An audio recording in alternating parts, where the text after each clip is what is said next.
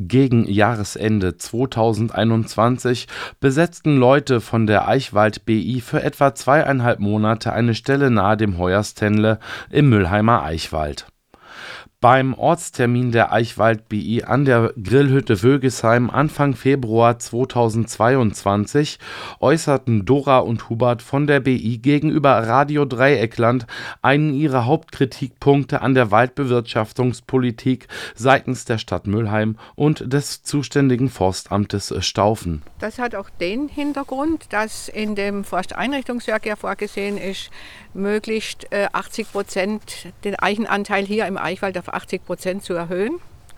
Und äh, das Ergebnis ist, sie äh, machen Kahlschläge, sie legen Eichenplantagen an, ja, was aus, mehr, aus meiner Sicht aus mehreren Gründen unsinnig ist, weil wenn man in eine unsichere Zukunft geht. Man weiß nicht, wie das Klima sich entwickelt. Und dann setzt man auf eine einzige Baumart und das noch als Plantage. Das widerspricht eigentlich jeglichen jeglichen vernünftigen Denken ja? und auch jeglichem wissenschaftlichen Denken, dass man dass das immer wieder auch veröffentlicht wird.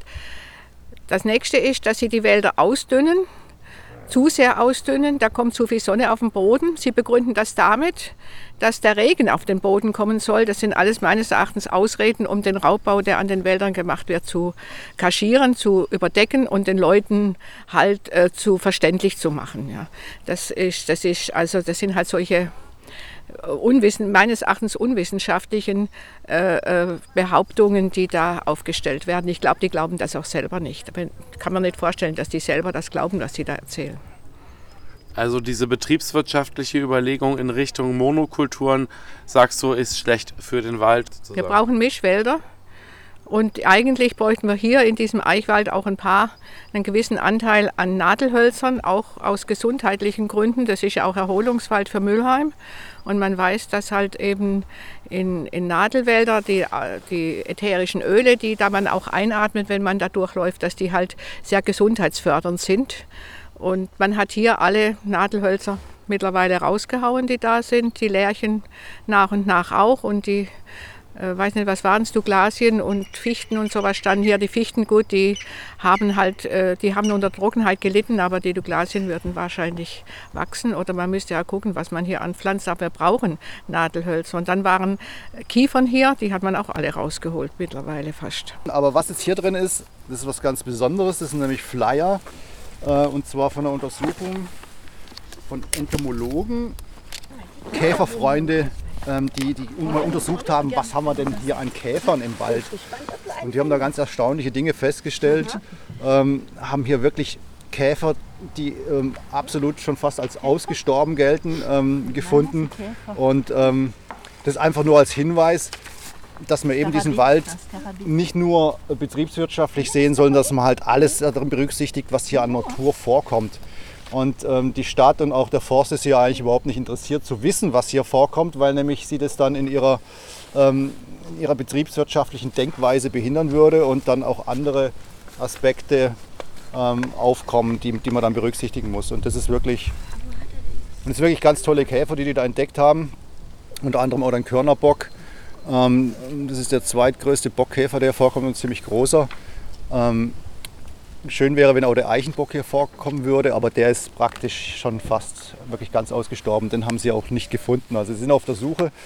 Aber dann die anderen, ich kenne mich da im Einzelnen auch nicht so direkt äh, ganz tief aus, aber es ist wirklich äh, sehr interessant und es, es ist wirklich, sollte sich jeder auch mal mit beschäftigt haben. Und ähm, dass es auch wirklich Leute gibt, die jetzt nicht direkt mit der BI in Berührung stehen, aber die einfach auch festgestellt haben, dass hier der Eichwald was ganz Besonderes ist. Ja, und das ist eigentlich unabhängig von der BI, muss man sagen. Ja.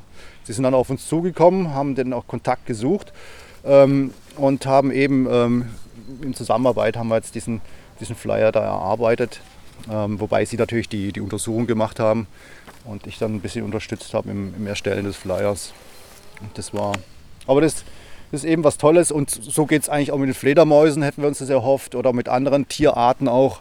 Und da wird man bestimmt noch viel mehr feststellen können, wenn man es nur wissen will. Es ist halt immer das Problem, dass das teilweise halt mit Kosten verbunden ist und die will dann niemand zahlen.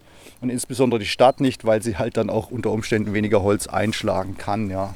Ein Baumbesetzer und eine Baumbesetzerin erhielten daraufhin aufgrund der Ordnungswidrigkeit des Kampierens im Wald einen Bußgeldbescheid in Höhe von etwa 500 Euro. Während der eine Teilnehmer der BI sein Bußgeld anstandslos zahlte, hat Anki Widerspruch gegen die Zahlung dieses Betrages eingelegt am Montagmorgen war die öffentliche Hauptverhandlung beim Amtsgericht Mülheim. Dabei wurde wegen der Ordnungswidrigkeit des Aufspannens von Planen im Wald die Erhebung eines Ordnungsgeldes in Höhe von 200 Euro gegen Anki Suger verhängt. Weiterhin soll Anki die Kosten des Verfahrens tragen. Im Anschluss an die Verhandlungen habe ich Anki und zwei der ungefähr zwölf Leute, welche beim Prozess dabei gewesen sind, interviewt. Anki, du hattest heute deine öffentliche Hauptverhandlung? Nein, es war eine, eine Anhörung. Das, das stand da, das stand da. Ah, okay. Das stand da. Okay. okay, also du sagst, es war die Anhörung.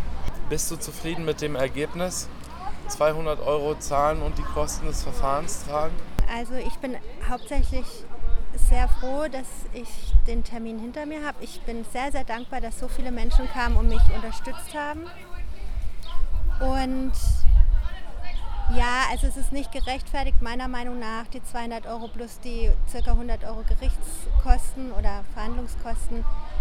Ähm, aber es war mir eigentlich das Wichtigste, die Sache nochmal auf den Tisch zu bringen und nochmal drüber zu sprechen. Und das ist passiert, von daher bin ich dankbar und auch froh.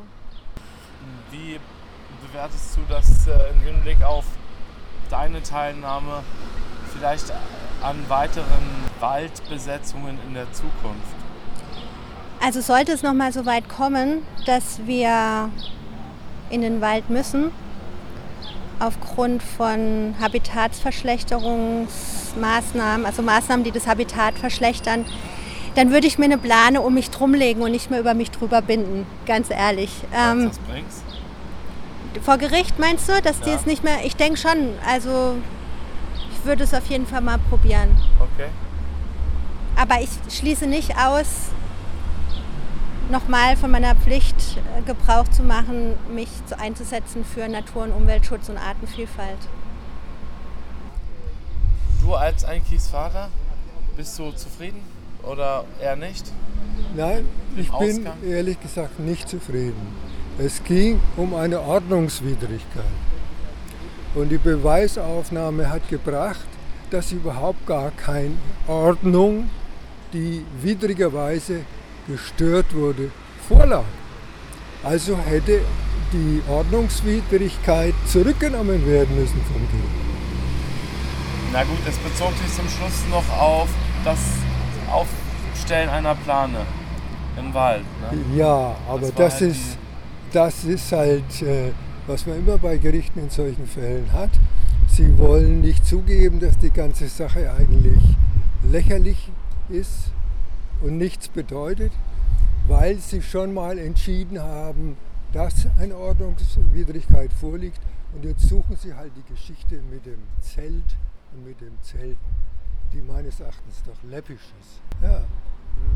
Und wenn man jetzt Geld hätte und einen guten Anwalt, dann sollte man wirklich vor das Oberlandesgericht gehen und versuchen genau das rauszukriegen. Weil das Problem ist ja, bei, nächst, bei nächster Demonstration wenn irgendwas so was Lächerliches wie Zelt oder dergleichen vorgebracht wird, das sind die Militanten ja wieder, stecken sie wieder im Dreck, können wieder verurteilt werden. Das ist ja der Sinn eines, äh, sagen wir mal, beispielhaften Grundsatzurteils, das man äh, äh, versuchen kann zu erreichen. Ja, also ich finde es schon ähm, interessant, dass der Einsatz für Natur und Umwelt bestraft wird und dass die Schädigung von Natur und Umwelt aber nicht bestraft wird. Also hier wird eine Störung durch eine Zeltplane gesehen, die 300 Euro kosten soll. Wenn aber die, die Bäume, die gefällt werden, die tatsächlich eine Störung für den Wald sind, äh, das äh, wird äh, als positiv dargestellt oder als selbstverständlich gesehen. Äh, also insofern ähm, sehe ich da schon ein bisschen ein grundsätzliches Problem, dass eben der Einsatz für Umwelt und Natur immer stärker kriminalisiert wird und unter Strafe gestellt wird. Ja, äh, das halte ich schon für sehr bedenklich. Und ähm, ich glaube, wir müssen aber weiterhin für den Wald eintreten, denn auch so dieses Ausdünnen des Waldes, die Durchforstung, die vor allem aber auch die, die sogenannte Vorratspflege, die gibt Störungen und wenn es nicht mehr regnet und immer trockener wird, dann wird unser Wald halt tatsächlich äh, immer mehr leiden und die Eingriffe in den Wald, die befördern das Ganze noch. Übrigens hat sich Einke dazu entschieden, keinen Einspruch gegen das verhängte Ordnungsgeld in Höhe von 200 Euro und die Zahlung der Prozesskosten einzulegen